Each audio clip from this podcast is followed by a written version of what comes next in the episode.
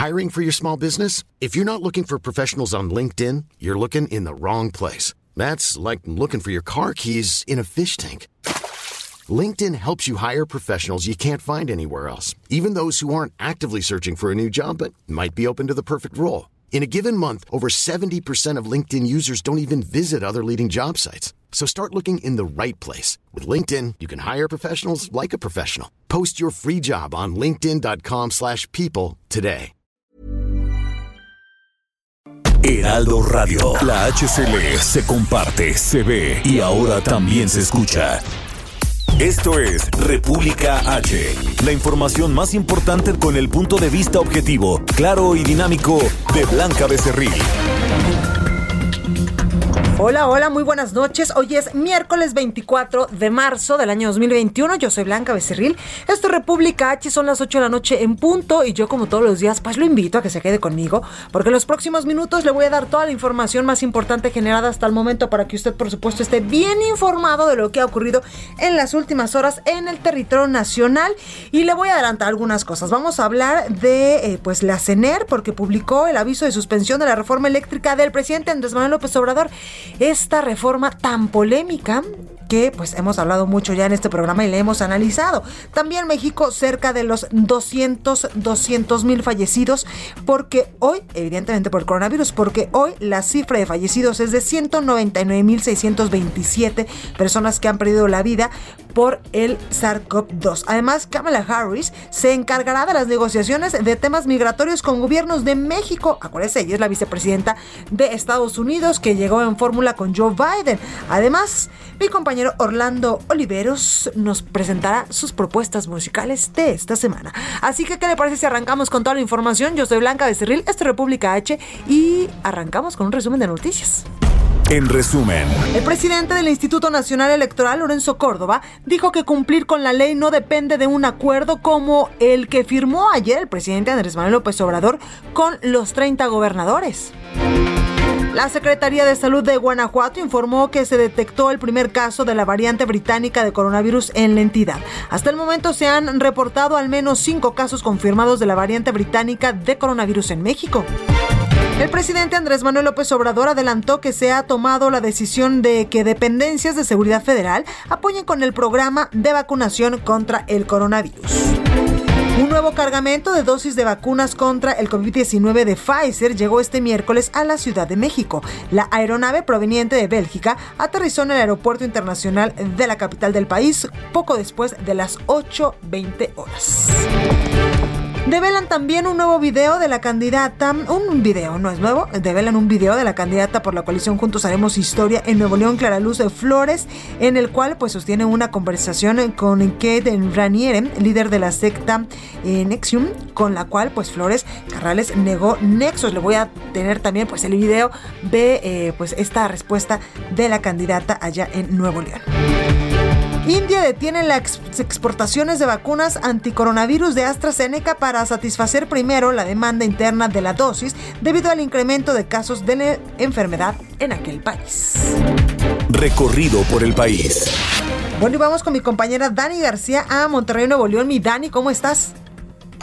Muy bien, Blanca, muy buenas noches. Qué gusto saludarte el día de hoy. Pues aquí en Nuevo León continúan las malas noticias, al menos en materia del incendio forestal que ha estado afectando desde hace ya más de una semana en la Sierra de Santiago. Hoy se vieron interrumpidas las labores de los brigadistas ya que se reportan muy eh, fuertes ráfagas de viento en la zona. Están hablando de ráfagas de viento que van hasta los 90 kilómetros por hora, por lo que la autoridad estatal, eh, en voz de Protección Civil del Estado, decidió que los brigadistas se quedaran, se replegaran al menos durante de hoy y que las aeronaves que están trabajando en el combate del fuego pues no salieran hoy también a combatir por aire en este incendio forestal. Blanca esto pues es un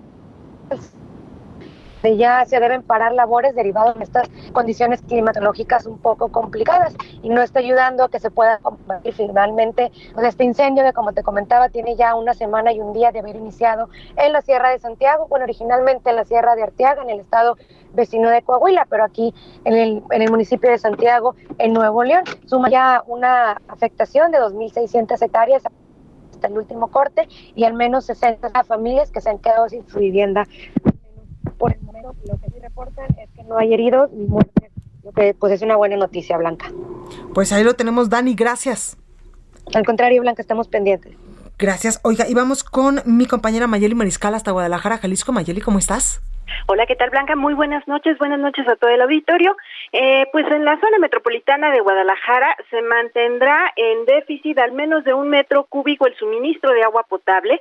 Sin embargo, con la revisión que se hizo del sistema antiguo y los distritos de riesgo a concesionarios de agua, se logró recuperar el nivel de abastecimiento a través de este sistema en 2.5 metros cúbicos, lo cual ayudará a que este fin de semana poco a poco se vaya restituyendo el servicio de agua en algunas colonias sobre todo en los municipios de Guadalajara y de Zapopan, quienes se han visto mayormente afectados. Hay que compartirles que, bueno, eh, luego de este operativo que se realizó el pasado lunes, en el cual estuvieron involucrados tanto eh, funcionarios eh, estatales como también federales de la Comisión Nacional del Agua, pues se recorrieron estos 90 kilómetros del sistema antiguo que recorre justamente los canales de Atequiz hasta Las Pintas y es que se detectaron también algunas tomas clandestinas, sobre todo eh, de riego agrícola, las cuales estaban desviando agua a, sus parcelas, algunas con puertas eh, en canales sin tener algún permiso o concesión extraordinario y las bombas por lo pronto se mantienen resguardadas por el gobierno de Jalisco y eh, se dijo también que eh, no se tendrá hasta estos momentos eh, la reconexión de estas bombas, en tanto que la Comisión Nacional del Agua pues no revisa las concesiones y sobre todo los volúmenes que los agricultores están eh, permitidos a extraer de estos canales, lo cual pues garantizaría cuando menos en un primer momento que el abasto ah, de agua potable a la zona metropolitana no se vea tan comprometido, Blanca. Los tandeos continúan y se pide a la población, por supuesto, tener conciencia y no desperdiciar el líquido. Claro. Pues ahí los detalles. Muchas gracias, Mayeli. Excelente noche para todos. Igual. Oiga, ¿y qué ha pasado aquí en la Ciudad de México? Gerardo Galicia nos tiene toda la información. Gerardo, ¿cómo estás? Muy bien, Blanca, excelente noche, amigos del Heraldo Radio. Fíjate que estábamos recorriendo ya la zona del circuito bicentenario, fueron inauguradas las obras que se realizaban en el circuito interior a la altura del viaducto. Así que lo que van a encontrar es un avance realmente rápido. Ahora sí, el circuito interior es opción para poder llegar al Aeropuerto Internacional de la Ciudad de México y también para poderse trasladar hacia la zona del Palacio de los Deportes. La jefa de gobierno, Claudia Sheinbaum, inauguró estas obras por la mañana y el resultado ha sido bastante favorable para los automovilistas que transitan sobre Churubusco y desean llegar al circuito interior en su tramo Boulevard Puerto Aéreo se ampliaron los pasos a desnivel, ahora ya se pueden utilizar tres carriles y por ello encontramos un avance realmente rápido y una situación similar tenemos en la zona de Fray Servando y su entronque con la avenida 8. Ya también quedó eh, bastante ágil este crucero luego de las obras inauguradas esta mañana por la jefa de gobierno. Y por lo pronto, el reporte. Pues ahí lo tenemos, Gerardo, gracias. Buenas noches. Buenas noches. La nota del día. y la nota del día es la siguiente. Ha dado mucho de qué hablar, sobre todo en las últimas semanas, y es que la Secretaría de Energía publicó este miércoles ya el aviso con el que acata la suspensión que deja sin efectos la reforma a la ley de la industria eléctrica promovida por el presidente Andrés Manuel López Obrador. La dependencia incluso pues ya difundió el aviso en el diario oficial de la Federación para todos los participantes del mercado eléctrico mayorista, particular, eh, particulares que realizan alguna actividad en el sector o que están en trámites para ingresar al mismo. Entrevista. Precisamente para hablar de este tema tengo en la línea telefónica a Gonzalo Monroy, director general de la consultora GMEC y quien evidentemente pues va a hablar, GMEC, perdóneme, que evidentemente va a hablar conmigo sobre este tema. Gonzalo, ¿cómo estás? Blanca, muy buenas noches. Gracias por esta comunicación. Oye, Gonzalo, buena noticia, mala noticia, se esperaba, ya se veía venir. Eh, sí, es prácticamente, esto es, no hay ninguna sorpresa, es prácticamente el acuse de recibido por parte de la Secretaría de Energía con respecto a las suspensiones definitivas que ya han dado dos jueces, no solamente uno, dos jueces, contra justamente esta contrarreforma eléctrica del presidente López Obrador. Oye, Gonzalo, ¿y ahora qué sigue? Por ejemplo, ya decíamos que la Secretaría de Energía pues ya publicó este miércoles este aviso eh, donde pues acata la suspensión de que deja pues sin efecto esta reforma ya la difundió en el Diario Oficial de la Federación, lo que entiendo es que al día siguiente pues eh, de su publicación entra en vigor. ¿Qué es lo que sigue después? Sí, bueno, primero hay que entender claramente de dónde estamos eh, parados en este momento y al día de hoy, en este momento, La ley vigente es prácticamente la, la de la reforma energética de 2003. Eso es donde estamos al día de hoy. ¿Qué es lo que sigue? Es muy probable justamente porque ya no hay después de la suspensión definitiva un recurso de apelación, de queja o de revisión. Ahorita hay que esperar procesos legales para que eventualmente la Suprema Corte de Justicia recoja justamente este caso por su gravedad y eventualmente yo te diría que unos tres a cinco meses eh, justamente sea promovido y ya pues se pueda decidir eh, la Corte acerca de la inconstitucionalidad o bien de los amparos ya definitivos, en este caso a los quejosos. Claro. Oye, Gonzalo, ¿y esto no lo pudieron ver, por ejemplo, los diputados, los senadores, que ellos pues están para revisar estas, estas iniciativas que se manda, por ejemplo, desde el Ejecutivo Federal o, o las iniciativas que precisamente los senadores y diputados proponen o promueven, pues ellos están para revisarlas antes de, de, de pues votarlas y antes de aceptarlas. No pasó nada de esto, me pues, imagino. Idealmente eso es lo que debería ocurrir precisamente, eh, justamente Blanca, pero tal y como lo dijo el presidente López Obrador, eh, esto no se le iba a cambiar ni una sola coma. Y utilizando justamente su mayoría en ambas cámaras, en la Cámara de Diputados y de Senadores, pues prácticamente sometió a uno de los poderes de la Unión, en este caso a su capricho. Sí, pasó tal y como querían la reforma el presidente López Obrador, y ahí vemos la consecuencia. Totalmente. Oye, Gonzalo, ¿podría promover, por ejemplo, el presidente en algún momento dijo que pues una reforma constitucional si es que esta se echaba para atrás? Pues mira, eso es algo muy importante y hay que entender, incluso aquí me voy a, incluso un dato que no es del todo conocido, apenas este lunes ha sido también admitido justamente la suspensión también definitiva, pero a diferencia de empresas eh, que están siendo afectadas, este lo promovió Greenpeace y lo hizo no por la libre competencia que veríamos de otras empresas, sino para, para proteger un medio ambiente sano y limpio que está consagrado en el artículo cuarto constitucional. ¿Qué es lo que sigue? Pues prácticamente veremos de que esta ley sí va a tener que llegar eventualmente a la Corte. Y pues bueno, por desgracia, pues no no se le auguran buenas cosas al presidente López Obrador en esta materia. y en términos de una reforma constitucional, por desgracia, el presidente López Obrador cuando la pasó en el Senado pasó únicamente con 68 votos a favor, requiere al menos 25 votos, con lo cual te puedo adelantar que tampoco tiene los votos el presidente López Obrador. Oye Gonzalo, por último quiero preguntarte por qué eh, pues el presidente y también pues eh, la secretaria de Energía pues han empeñado tanto en cambiar una reforma estructural que en teoría pues estaba bien hecha.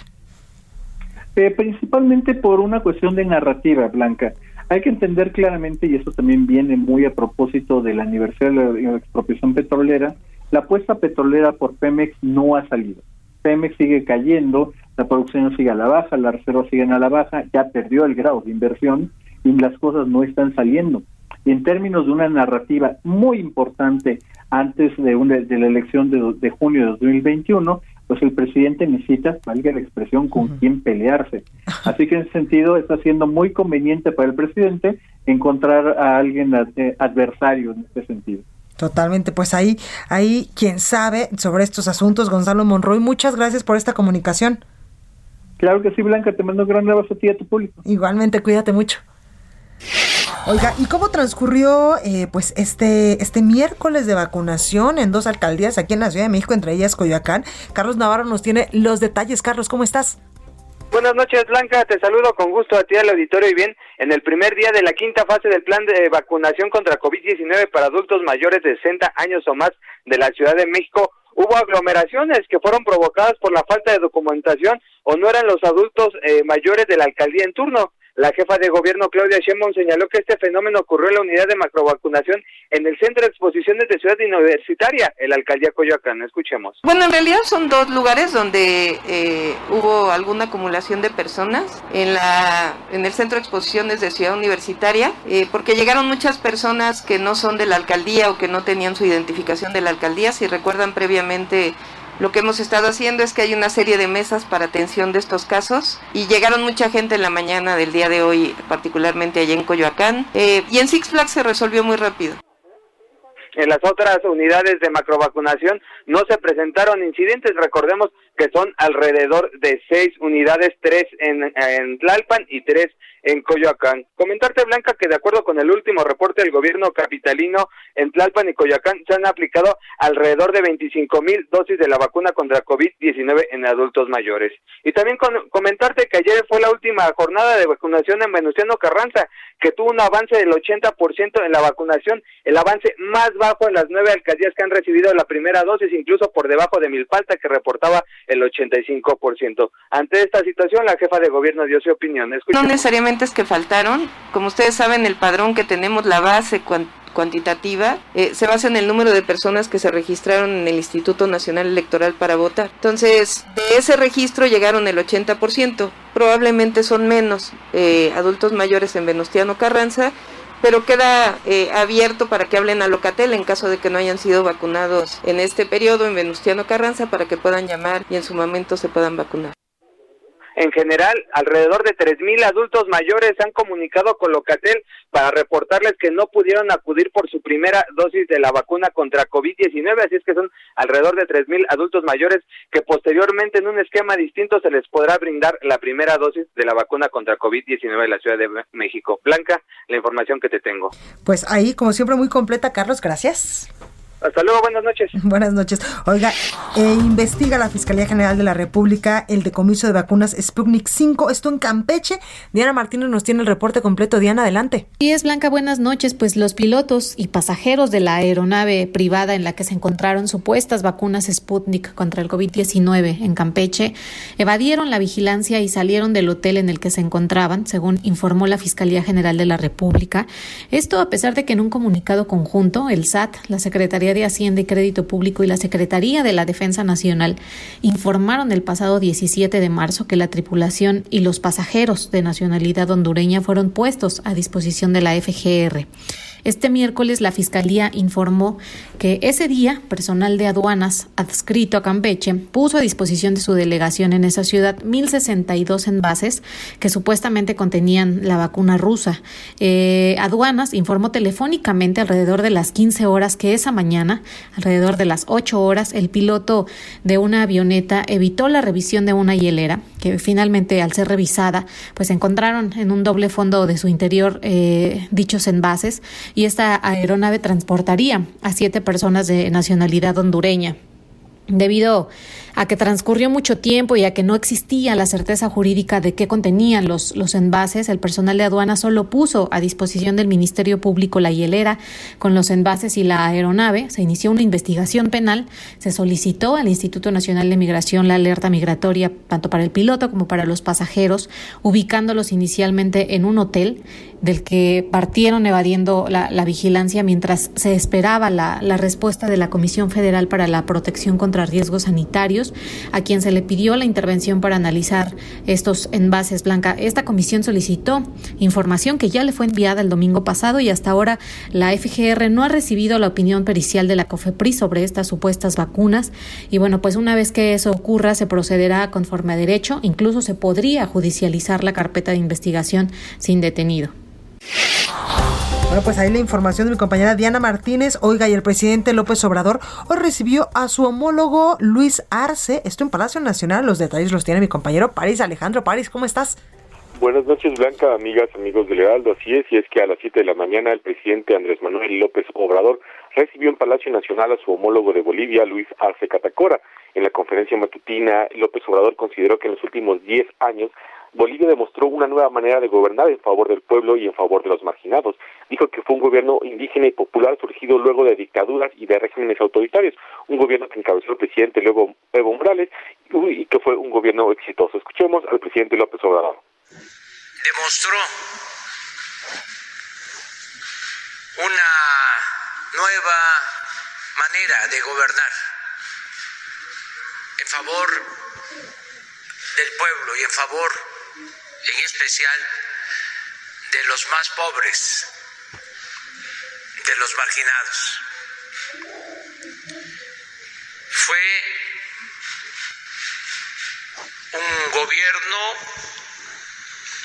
surgido luego de dictaduras, de regímenes autoritarios, un gobierno que encabezó presidente Evo Morales. López Obrador reconoció los avances en la recuperación de la soberanía energética, el combate a la pobreza y el crecimiento económico en Bolivia bajo la presidencia de Evo Morales y que hoy continuará el presidente Luis Arce Catacora. En Palacio Nacional, López Obrador destacó que tras una ruptura al orden constitucional que obligó al presidente Evo Morales a renunciar y el establecimiento de un gobierno de facto, el pueblo boliviano recuperó la democracia en las urnas, lo cual lo calificó como una hazaña del pueblo de Bolivia. Y es que esta visita oficial se realiza en ocasión del 190 aniversario del establecimiento de las relaciones diplomáticas entre México y Bolivia y es la primera visita que de Luis Arce Catacora al exterior desde que asumió el gobierno de Bolivia. Por su parte, Luis Arce Catacora dijo que la visita servirá para recuperar esa hermandad entre los pueblos de México y Bolivia. Y bueno, mañana jueves 25 de marzo, Luis Arce Catacora y el presidente López Obrador estarán en la ceremonia del Día de la Victoria de Champotón en el municipio de Champotón como parte de las celebraciones del 2021 del gobierno de México. Es la información que te tengo, Blanca. Muchísimas gracias, Paris. Buenas noches. Buenas noches. Oiga, y vamos hasta Estados Unidos con mi compañero Juan Guevara, periodista de Now Media, porque hoy hubo nombramientos importantes en materia de migración. Juan, ¿cómo estás? Mi queridísima Blanca, buenas noches. Te saludo desde aquí, desde Now Media, Canal 21. Fíjate que el presidente Biden le da la asignatura a Kamala Harris, vicepresidenta de este país, para que eh, eh, dirija los esfuerzos diplomáticos para resolver el tema de la crisis humanitaria que se está generando en la frontera. El presidente de los Estados Unidos eh, anunció que Kamala Harris va a prácticamente a, generar todos estos esfuerzos con México. Y pues bueno, hay que, hay que decirlo a nuestra audiencia que obviamente eh, pues uno de los problemas que se le han presentado al presidente Biden en este momento es realmente la crisis humanitaria en la frontera.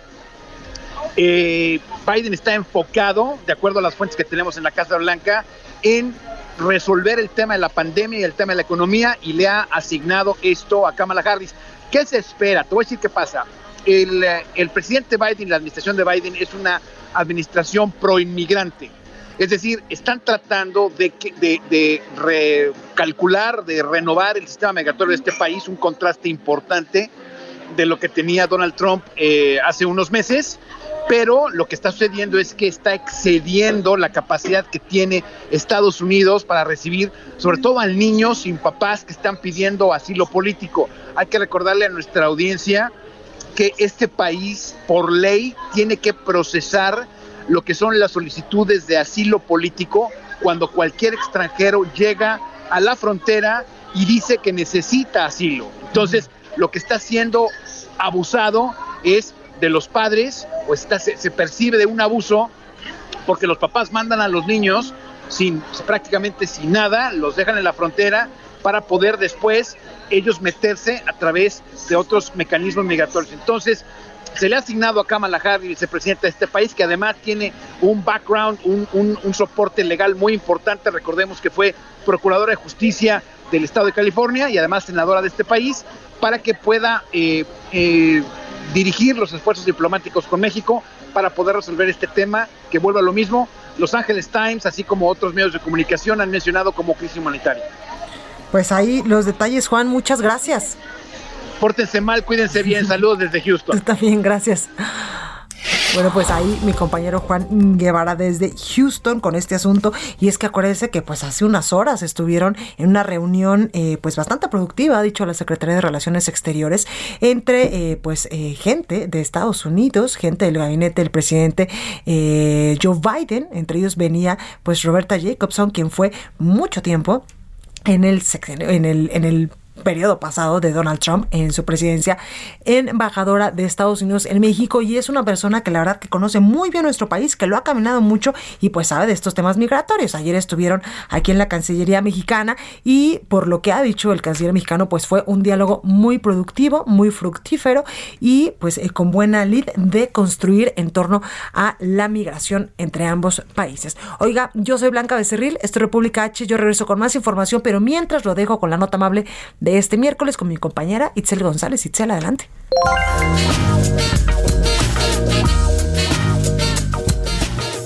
Con la nota amable de hoy, y es que como competencia directa al famoso juego de mesa Monopoly, llega ahora el Metropolitano, un divertido juego creado por un fan y admirador del transporte más popular y utilizado por millones de capitalinos, el Metro de la Ciudad de México. Se trata de una versión muy mexicana y chilanga de los populares juegos de mesa que suelen reunir a amigos y familia. En este caso, la creación del Metropolitano corrió a cargo de Alejandro Alpizar, un programador de software de inteligencia para negocios de 35 años, quien decidió darle un giro a los famosos juegos de mesa. Para todos aquellos interesados en adquirir uno o más ejemplares del Metropolitano, deben ingresar al sitio web de Alejandro Alpizar y enseguida realizar una transferencia, depósito o pago con PayPal de entre 550 y 575 pesos. Hay que señalar que el pago ya incluye el envío. Me echo una chela y chance enchufo una chava, chambeando de chafirete. Continúa escuchando a Blanca Becerril con la información más importante de la República en República H. Regresamos. Heraldo Radio. La HCL se comparte, se ve y ahora también se escucha.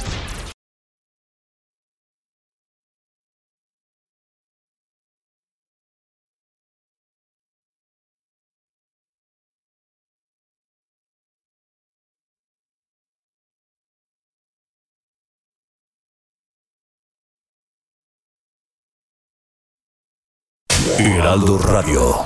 Estamos de regreso con la información más importante de la República en República H, con Blanca Becerril, transmitiendo en Heraldo Radio. En resumen, De última hora, la Comisión de Fiscalización del INE aprobó retirar la candidatura de Félix Salgado Macedonio a la gubernatura de Guerrero por no entregar reportes de gastos de precampaña. La resolución fue adoptada esta noche y será votada en la sesión del Congreso General el día de mañana. En las últimas 24 horas, México sumó 5.500 5.714 casos nuevos de coronavirus. Esto es 579 muertes más por COVID-19, para un total de 199.627 fallecidos, de acuerdo con la Secretaría de Salud. Entre música, aplausos y sonrisas comenzó otra jornada de vacunación ahora en Coyoacán y Tlalpan. Parques de diversiones, centros culturales y académicos dieron la bienvenida a los adultos mayores de 60 años y más que recibieron la vacuna. La jefa de gobierno de la Ciudad de México, Claudia Sheinbaum, informó que 3.000 adultos mayores no acudieron a recibir su vacuna en las nueve alcaldías en las que se han aplicado los biológicos contra el coronavirus mismos que dijo a lo que se le está eh, pues contactando para informarles cómo y cuándo pueden recibir esta dosis.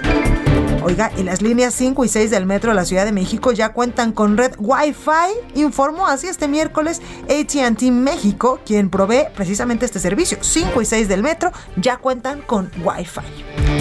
recorrido por el país. Oiga, y vamos con mi compañero Israel Lorenzana aquí a las calles de la Ciudad de México. Israel, ¿cómo estás? Blanca, muchísimas gracias. Un gusto saludarte esta noche. Efectivamente, hemos recorrido algunas vialidades importantes aquí en el centro histórico. Me refiero a la Avenida de los Insurgentes, desde la zona de Reforma y con dirección hacia el eje 2 Norte, Eulalia Guzmán. Hemos encontrado algunos asentamientos considerables, principalmente en la zona de Buenavista, además de un constante cruce de peatones, bueno, pues vehículos que se incorporan con dirección hacia la zona del eje no poniente en su tramo guerrero.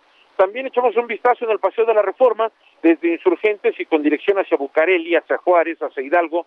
La circulación en términos generales es aceptable. En el sentido opuesto, ligeros asentamientos en los cruces marcados con semáforo, pero nada para abandonar estas importantes vías si su destino es la zona del Auditorio Nacional, el periférico o más allá, hacia la zona de Reforma Lomas Blanca. La información que te tengo. Muchas gracias, Israel. Hasta luego. Oiga, y Gerardo Galicia también está aquí en la capital del país y nos tiene información importante. Gerardo, ¿cómo estás? Así es, Blanca, amigos del Heraldo Radio, excelente noche y el resultado de una balacera que se generó en la alcaldía de Iztapalapa terminó con la muerte de dos presuntos delincuentes, uno más se fue herido a un hospital y de hecho en esta balacera un elemento de la policía capitalina también resulta lesionado y fue trasladado a un hospital a bordo de un helicóptero de los llamados cóndores de la policía capitalina. Eso ocurrió, Blanca, justo en la calle de Ingeniero Topógrafo y Diodoro Batalla. La colonia es Santa, Mar Santa Marta, Acatitla, muy cerca de Zaragoza y la Avenida República Federal. Se realizó un operativo para poder detectar a una célula dedicada al robo de eh, personas que deseaban comprar vehículos por internet. Los citaban estos delincuentes ah, en zonas cercanas de Iztapalapa y en ese perímetro los asaltaban. Ya le seguían la pista, eh, por este motivo se les da alcance, comienzan a, la, detención y los eh, reciben prácticamente a balazos. El resultado fue dos personas, dos presuntos delincuentes sin vida y de hecho ya la ambulancia de servicios periciales ha terminado de elaborar y en breve los cuerpos eh, de estos dos presuntos delincuentes serán llevados a la agencia correspondiente del Ministerio Público. Y por lo pronto, Blanca, lo ocurrido en la alcaldía de Iztapalapa. Muchas gracias Gerardo por el reporte. Hasta luego. Hasta luego. Oiga, y vamos a Guerrero con mi compañero Carlos Navarrete porque hay un bloqueo. Carlos, ¿cómo estás?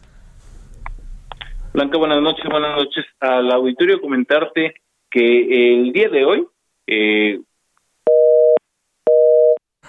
Ay, tuvimos un problema con mi compañero Carlos que justo ya estaba encaminado para decirnos qué está pasando allá en Guerrero. Se le cortó la comunicación y es que la tecnología, pues usted sabe, a veces no perdona y nos juega este tipo de bromitas. Entonces ya está mi compañero productor eh, tratando de comunicarnos otra vez con Carlos de Navarrete para que nos cuente sobre este bloqueo. Me parece que en la autopista del Sol ya nos va a decir ahorita eh, exactamente en dónde, cómo está la situación allá en Guerrero para que eh, si usted va o anda por allá, pues tome sus precauciones. Me parece que sí, ya lo tenemos. No, me dice que manda a buzón. Bueno, pues vamos con más información, porque se difundió un video de la candidata por la coalición Juntos Haremos Historia en Nuevo León, y Carla Luz de Flores y Carrales, en el cual pues sostiene una conversación con eh, Kane Raniere, quien es el líder de la secta Nexum, con la cual pues Flores eh, negó nexos. Escuche. A poco más de dos meses de la elección del próximo 6 de junio, la candidata a la gubernatura por la coalición Juntos Haremos Historia en Nuevo León, Clara Luz Flores, ya recibió los primeros ataques de sus adversarios políticos. La guerra sucia empezó desde, desde que decidí participar, pero bueno, pues es obvio, es, es algo que que, se, que denota nada más el temor que tienen a perder los privilegios que tienen. Asegura que la guerra sucia no la detendrá en su objetivo de cambiar la historia de Nuevo León. Lo que necesitamos son soluciones diferentes y esas solo son las soluciones que nosotros ofertamos. El tratar la seguridad desde la prevención, desde corregir el origen del problema desde la familia. Sabes que el 94% eh, de las mujeres de Nuevo León hemos sufrido algún tipo de violencia. Y yo digo que en el tema de seguridad hay que eliminar la fábrica de delincuentes. Claro. Y alguien me preguntó que cuál es la fábrica de delincuentes pues una casa con violencia. Sí, claro. Esa, esa genera un ejemplo para los hijos. En Nuevo León, el sector empresarial es determinante para el desarrollo económico del Estado. Por ello, la abanderada de la coalición encabezada por Morena se compromete a que el gobierno sea un facilitador y no un obstáculo para los empresarios. Yo tengo una excelente relación. He tenido ya varias reuniones con las cámaras. Yo les hago las propuestas definitivas. Los empresarios están cansados de tanta corrupción. Están cansados de que de que se estorbe, insisto, el gobierno y que les estorbe para no hacer ciertas o inversiones o acciones en el, en el propio gobierno. Tienen que sujetar sus permisos a que alguien quiera, a ir a hablar con uno y con otro, que no haya transparencia en la, en la oportunidad de invertir. También ha propuesto la cero tolerancia en contra de la violencia de género al anunciar la creación de la Secretaría de Protección a las Mujeres y Víctimas de Violencia. Esta Secretaría de Protección a las Víctimas va a concentrar todas las víctimas de cualquier tipo de violencia y, pero no solo las va a concentrar, va a atender una situación de proactiva de cómo trabajar desde transversalmente en el gobierno, desde la Secretaría, desde la Secretaría de Educación hasta la Secretaría de Seguridad Pública. Clara Luz tiene su objetivo bien definido y es gobernar para mejorar el futuro de Nuevo León. Tenemos gente trabajadora en Nuevo León, estamos acostumbrados a las adversidades, calor, frío, lo que sea, y, y por eso lo único que necesitamos es un gobierno que no nos Clara Luz va a gobernar Nuevo León con todos los ciudadanos de Nuevo León para poder construir un mejor Nuevo León. Para el Heraldo Radio, Blanca Becerril.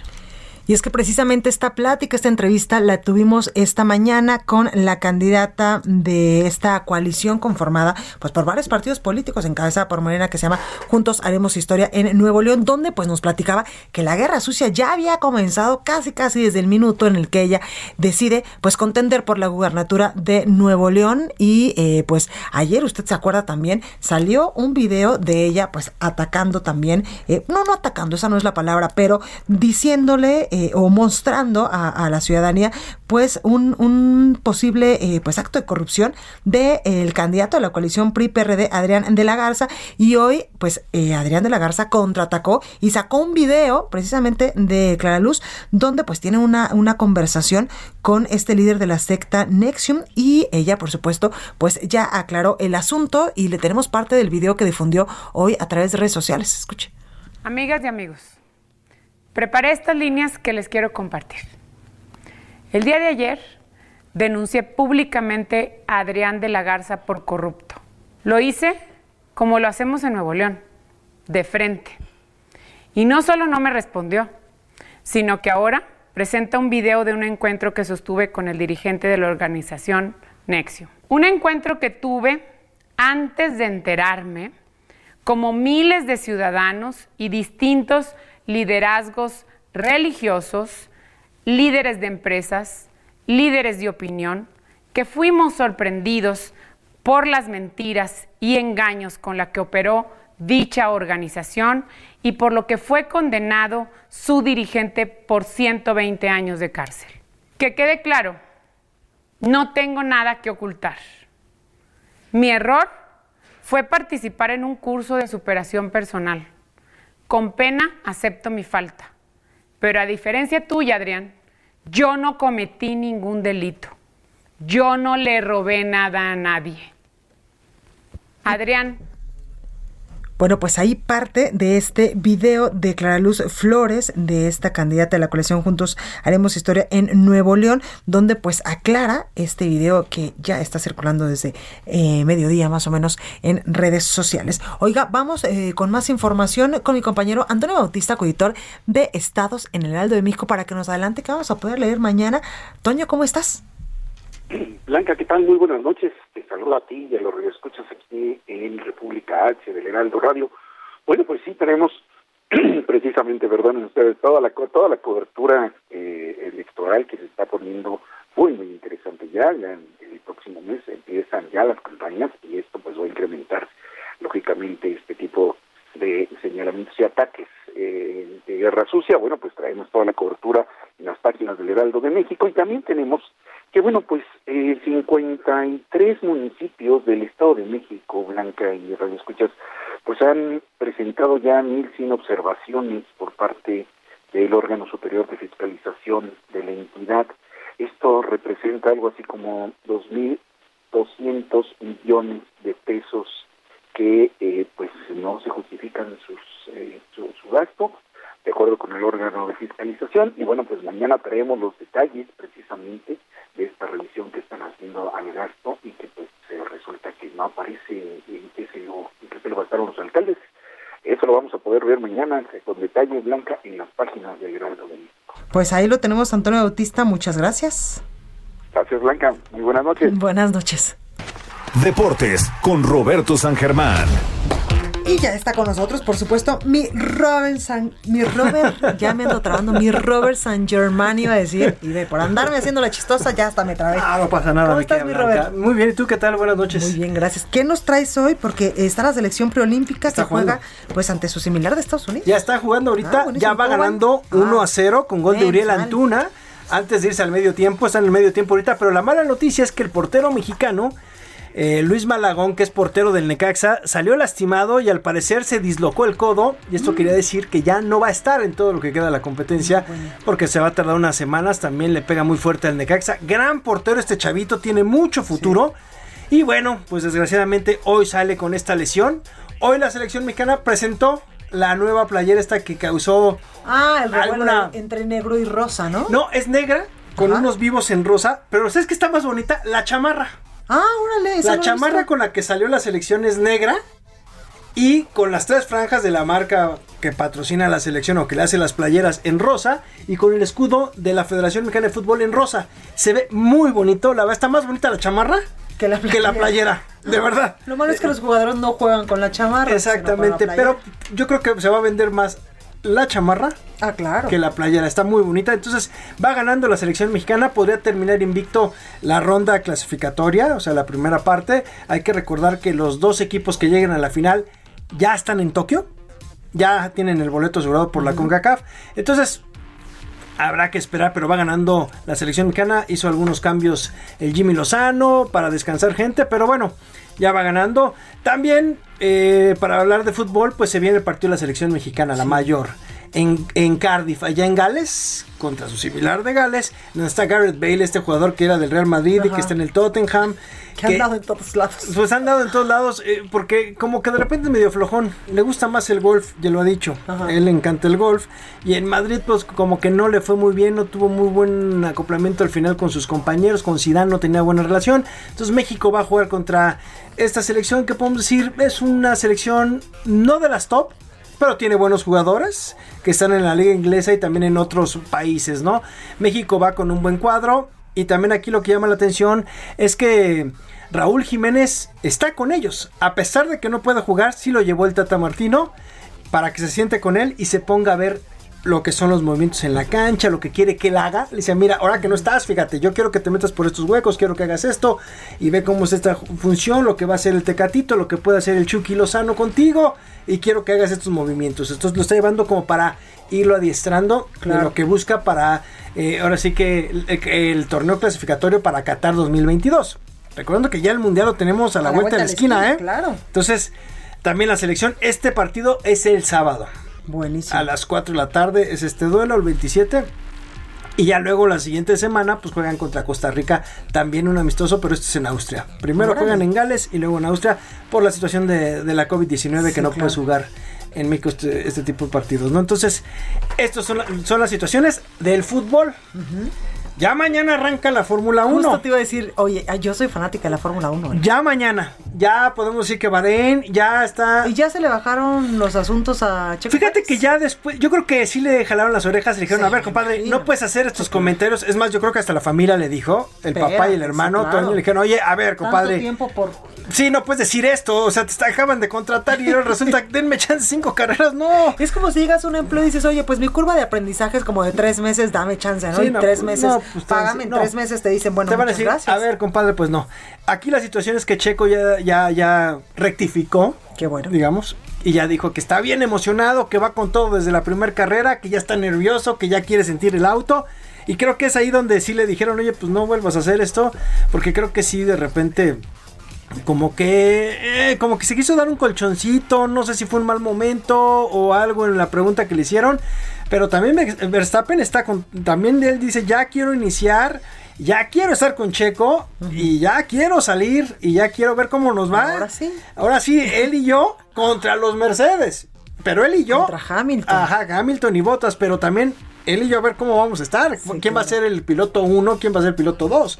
porque parece que no, pero también la competencia es interna. Entonces, ya arranca Bahrein. Vamos a ver las prácticas jueves, viernes, sábado, la clasificación y el domingo la carrera que hay que levantarse a las 7 de la mañana para verla aquí en México, no, Me en, en Bahrein no me acuerdo si es a las 7 de la mañana o es un poquito, pero creo, creo que sí es como a las 7 de la mañana. Porque casi todas las carreras que se transmiten, por ejemplo, o que se hacen en otras partes del mundo, yo me levanto en lo particular los domingos a las 7 de la mañana para verlas. Sí, sí, sí. Hay algunas que son a las 4 de la mañana, las si son en Japón, si no mal recuerdo, eran 4 o 5 de la mañana. La carrera va a ser a las 9 de la mañana ahora México, nos ah, está entonces está, es a las 9. Te digo que de ah, repente no, te vas a desmadrugar tanto. 9 de la mañana va a estar Checo Pérez ya ahí. Obviamente, este, con mucha gente va a estar viendo, ¿no? claro. Él va a estar siguiendo y por redes sociales, porque... Que no se nos ponga nervioso. Que no, no creo, yo creo que ya después de darle dos, tres Red Bulls, ya le dieron dos, tres cachetadas. ahora sí que te salgan alas, compadre, para que no andes con estas babosadas, ¿no? Pero... Pero mira, yo creo que ahí también. a la sí, ¿te acuerdas que era su eslogan, no? Yo creo que sí le dieron sus buenos llegues con unos Red Bull, entonces ya ya lo, lo, lo, lo Qué ahora sí malo que lo pero-. No, no, no, pues la verdad, no, creo que sí, también ha hablado Helmut Marko. Oye, yo te traje, compadre, no me Sí, vengas con estas cosas. Y tantos años que luchó y que pidió y que yo creo que hasta las estrellas le pedía que lo, o sea, que una buena escudería lo, Sí, sí, sí. lo acogiera y Sí. ahora que la tiene, sí, pues denme chance. Sí, sí, no, así como que le dio el, el- el famoso, este, ¿cómo se llama? La, la del jamaicón, ¿no? Este, Ah, así sí. como, ay, espérenme, ¿no? ¿Por qué se regresó de Europa? Pues que no había chiles y tortillas. no, pues no, compadre, póngase a pilotear y ya deje de estar haciendo pilotear, ya deje de estar haciendo tonterías. Pero bueno, eso es checo. Ahora vamos con las mujeres porque también claro. hay noticias. Arceo. Renata, sí, primero, Mariana Arceo, esta mujer tiene una historia buenísima. Fue la primer eh, deportista mexicana que dio positivo a COVID-19 y estuvo gravísima. Ajá. Gravísima. Yo la entrevisté y esta mujer después hizo una fundación para ayudar. Es pentatleta mexicana y hoy está en la final. Wow. Hoy está en la final en Hungría, en Budapest. Quedó en lugar número 11 eh, con 485 puntos, pero está en la final y quiere clasificar a Tokio. Ella es una de ¿y sí nuestras ca- sí, claro, es una de nuestras cartas fuertes para poder estar en Tokio. Hizo todo. Imagínate que se enfermó durísimo, tuvo que parar, se sintió muy mal y ahorita ya te viene esta noticia, la verdad, mis respetos para Mariana y pues felicidades por lo que está haciendo, a ver cómo le vaya en la final en el pentatlón moderno, ¿no? Y otra mujer que está poniendo el nombre de México en alto es Renata Zarazúa. Ah, claro. Hoy ganó, pero le va a tocar enfrentar a Angelique Kerber, esta alemana que en algún momento en el 2016 fue ranqueada número uno en las mujeres y ahorita es el lugar 26 para seguir en el abierto de Miami. Ganó Renata el partido de hoy. Hoy le ganó a una eh, japonesa que se apeda y vino por parciales de 6 a 4, 6 a 4 y 1 a 6. Pero pues le toca a Angelique Kerber. Entonces, Va a estar dura. no, está Complicado. Está, está muy fuerte. Kerber es muy buena jugadora. Ya para ser la número uno del mundo, no cualquiera. Pero vamos a ver cómo le va a Renata Zarazúa. Entonces, también las mujeres hoy pusieron. Oye, mi Robert, cosas. y Dígame. quería preguntarte desde la otra vez, o sea, todo mundo habla del deporte blanco, que es el tenis, que se le llama así por los uniformes, Sí, sí, sí, claro. estas cosas, ¿no?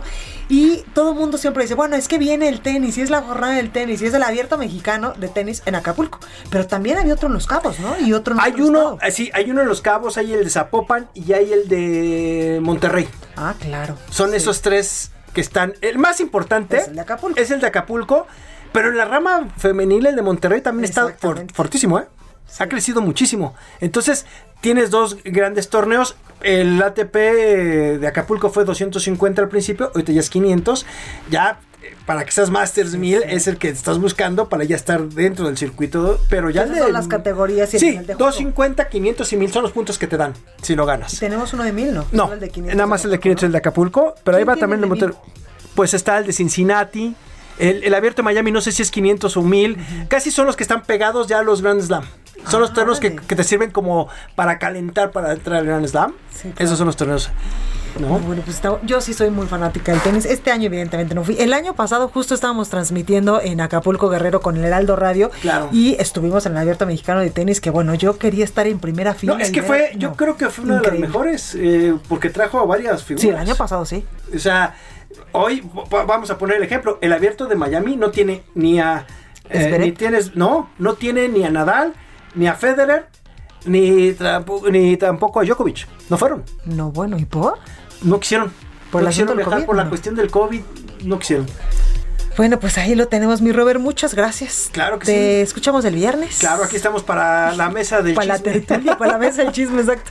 Gracias, mi Robert. Gracias a ti. Oiga, yo soy Blanca Becerril, esto fue República H. Yo lo dejo con Orlando Oliveros en Heraldo Música, que ponga atención porque puso hoy, por fin, una de mis favoritas, a Dua Lipa, que estuvo el fin de semana aquí, que no le fue tan bien con los fans mexicanos, pero bueno. Oiga, yo les espero el día de mañana en punto a las 8. Cuídense mucho.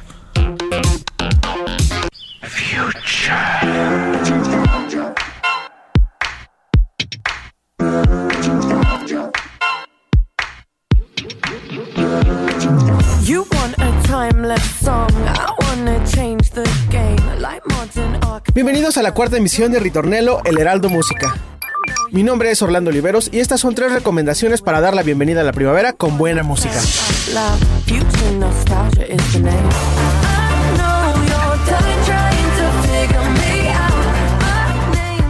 La revista Time incluyó hace unos días a la cantante inglesa Dua Lipa en su listado de personalidades jóvenes más influyentes del futuro. Y no es para menos, sus finas composiciones pop le han generado diversas nominaciones a los premios Grammy, poniendo su música en oídos de todo el mundo. Además, su posicionamiento social en temas como el feminismo, el movimiento LGBT y Black Lives Matter la han convertido en un referente juvenil. Actualmente se encuentra promocionando la edición Moonlight de su disco Future Nostalgia, en el cual incluye colaboraciones con J Balvin, Miley Cyrus y Bad Bunny. Un fragmento de Future Nostalgia de Dua Lipa.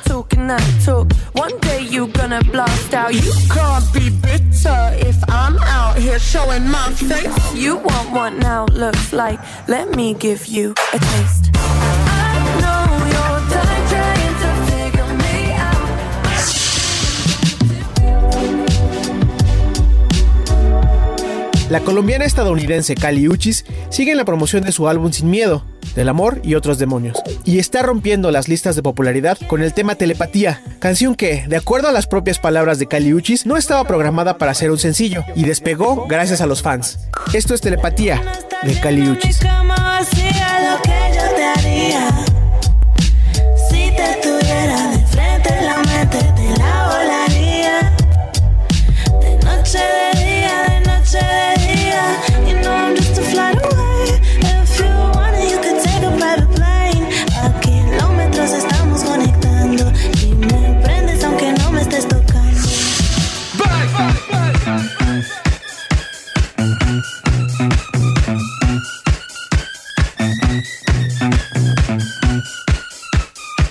El ritornelo de esta semana con la banda venezolana La Beat que recientemente lanzó el sencillo Manos Arriba, canción que goza de cierta fama al ser parte del soundtrack del popular videojuego FIFA en su edición 2021. Para finalizar este ritornelo, escuchemos Manos Arriba de La Beat. Mi nombre es Orlando Oliveros y puedes encontrarme en redes sociales como arroba Orlando Oliveros. Hasta la próxima.